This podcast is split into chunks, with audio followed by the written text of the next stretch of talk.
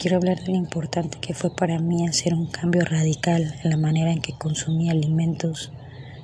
y bebidas de cualquier tipo que no fuera agua.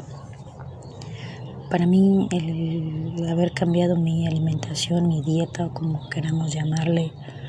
hace ya un tiempo, me llevó ahora a tener más conciencia de la forma de alimentarme y de hidratarme. El tener una condición de una enfermedad crónica nos lleva a las personas que la padecemos a hacer cambios radicales en nuestra vida. Entre ellos está la alimentación y la forma de hidratarnos. Y para mí, haber hecho este cambio me trajo muchos beneficios, los cuales me motivaron a continuar ese camino y mejorarlo e informarme más de cómo es que funciona mi organismo cuando yo le meto cierto tipo de alimentos. Los doctores al principio de mi diagnóstico me dijeron que los seres humanos deberíamos de dejar de consumir lácteos y reducir nuestro consumo de carnes. Esto no porque sea una moda, sino porque es mucho mejor para cada ser humano, ya que hay ciertas cosas que a ciertas edades tu cuerpo ya no necesita o no o no em, eh, digiere fácilmente o, o, lo distribuye de la misma manera que lo hacía en ciertas etapas de tu vida. Por ejemplo, cuando eres bebé necesitas la leche de la madre, pues para desarrollar todo lo que tu organismo en ese momento y en esa etapa necesita y así conforme vamos creciendo llegas a una edad, al menos a mi edad, 37 años, donde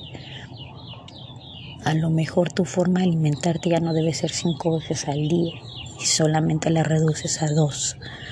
Eh, y así ciertas cosas va a depender de cada persona. Yo les cuento mi experiencia personal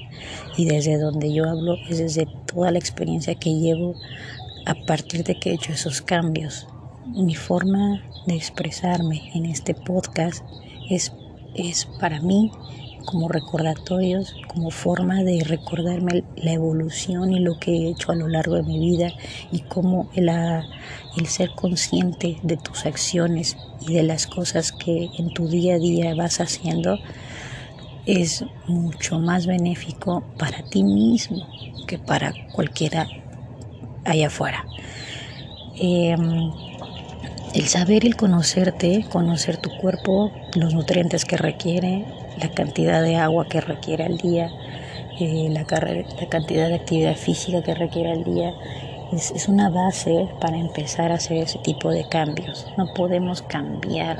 hacia cualquier cosa sin, sin saber o sin conocer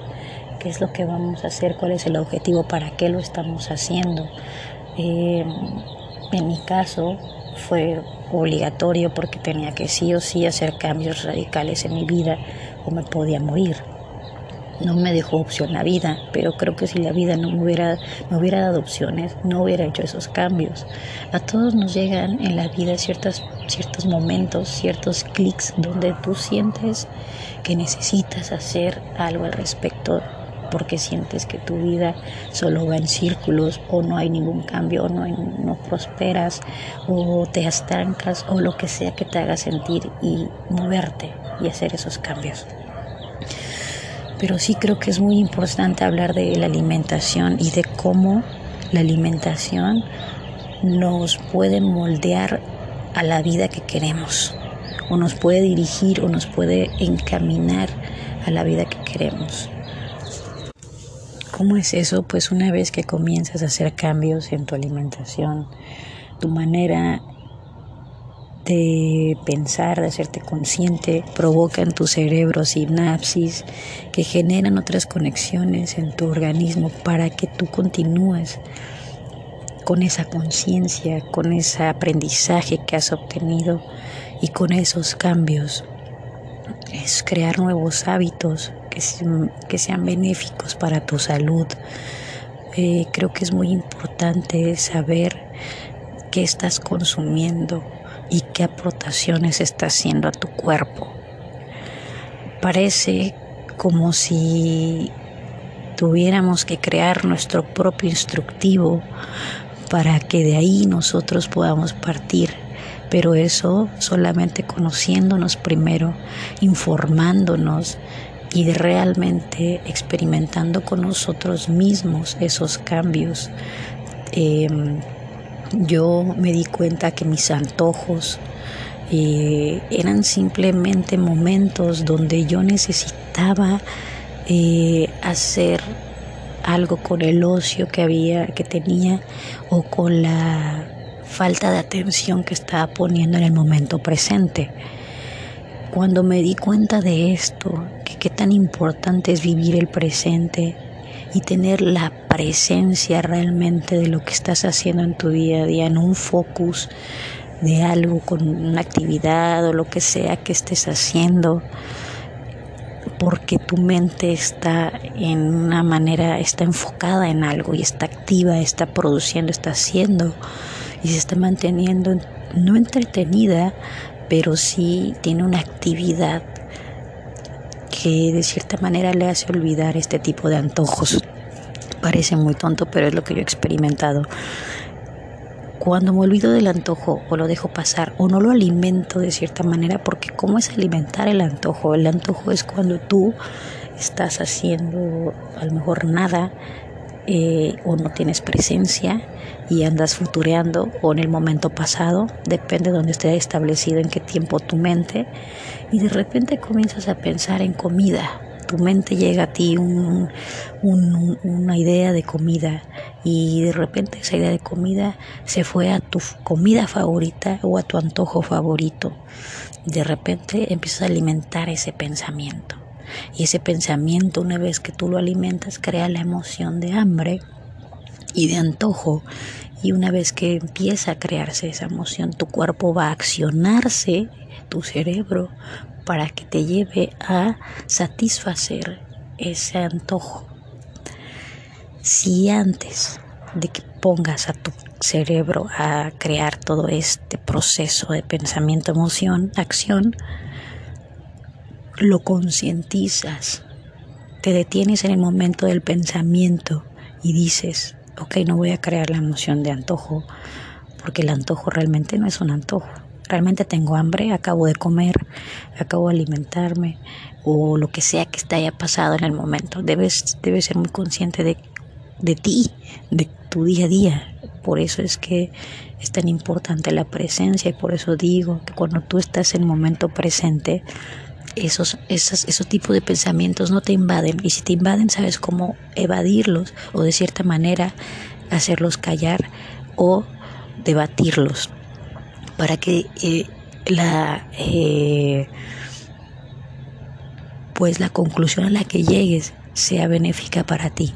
Cuando yo me di cuenta de estos antojos, me puse a investigar de dónde venía, por qué, por qué me dan antojos, por qué en momentos de, a lo mejor de distracción, es cuando más antojos o ganas de azúcar tengo, o por qué, toda esta información me fui, me fui a ver qué pasaba. Descubrí que si yo al momento de sentir un antojo o sensación de hambre, que, hace, que es, es algo que mi cerebro activa, es un sensor que se activa al, del estómago al cerebro, dices, bueno, eh, hay opciones de cómo saber si realmente es hambre o es el antojo. Una de ellas es tomar un vaso de agua y dejar que el agua haga su función en el cerebro, en ese sensor. Si ese sensor se apaga y ya no dejas de sentir hambre, es que era un antojo. Ibas a comer por comer. Pero si no, quiere decir que realmente necesitas alimentarte. Han pasado varias horas o lo que sea y ahora tu cuerpo necesita realmente un alimento.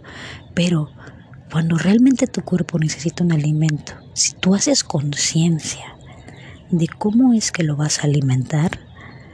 es mucho mejor, porque si tú no haces conciencia o no solamente quieres satisfacer esa necesidad de hambre, lo vas a hacer con cualquier cosa que se te atraviese en una red social, en un promocional,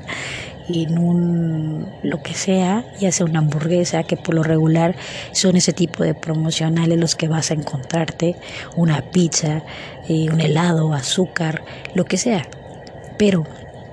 si tú al hacer conciencia de que tienes hambre, dices, ok, me voy a hacer un plato de verduras, una ensalada, últimamente siento la necesidad de comer nueces, últimamente siento la comunidad de comer espárragos, pimientos o cierto otro alimento que te antoje, pues vas y te haces algo con eso, si es que tienes a la mano o lo que sea. Al menos eso es lo que yo he hecho. He tratado de que esos antojos eh, que llegan de repente a mi mente o creo yo necesitar, los convierto en, en algo que, que sí necesite de verdad. No una hamburguesa, no una pizza, no azúcar, no bebidas azucaradas, no un gansito, no un pingüinito, no nada, ni pastelitos, ni nada de eso, que sé que si yo me lo como con hambre, mi cuerpo va a absorber nada, porque no hay nutrientes en lo que me voy a comer, no hay algo que, que, le dé a mi organismo una función y lo active y le haga y lo haga ser más productivo, fuera de que lo mande a dormir porque ya está haciendo digestión en el estómago, toda esa comida, azúcar, carne o lo que sea, que le es más difícil de procesar, por lo cual me da sueño y por lo cual me, me vuelvo menos productivo. Entonces todo eso que yo acabo de decirles, eso pienso cada que voy a tener un antojo. Entonces el llegar a eso, el llegar a ese proceso a, ese, a esa sistematización en mi mente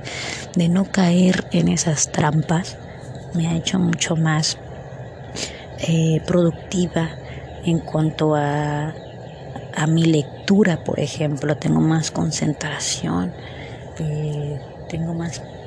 eh, como conciencia de que mi día a día se basa en ciertas cosas y que la alimentación sí es parte de ese día a día, pero no es que tenga que comer cinco veces al día. Yo como dos veces al día. Eh, no tengo una rutina, un horario como tal. Si lo tuviera que poner en rutinas o en un hábito o lo que sea, sería que dejo de comer a las 7 de la noche y vuelvo a comer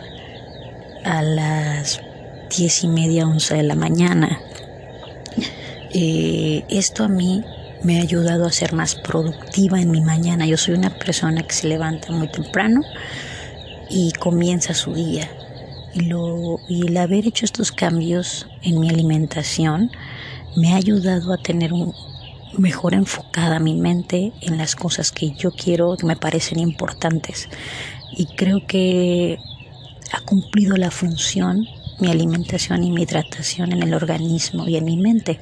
Para mí eso es satisfactorio porque a mí me hace, pues, para mí es mejor, ¿no? Me da una mejor calidad de vida.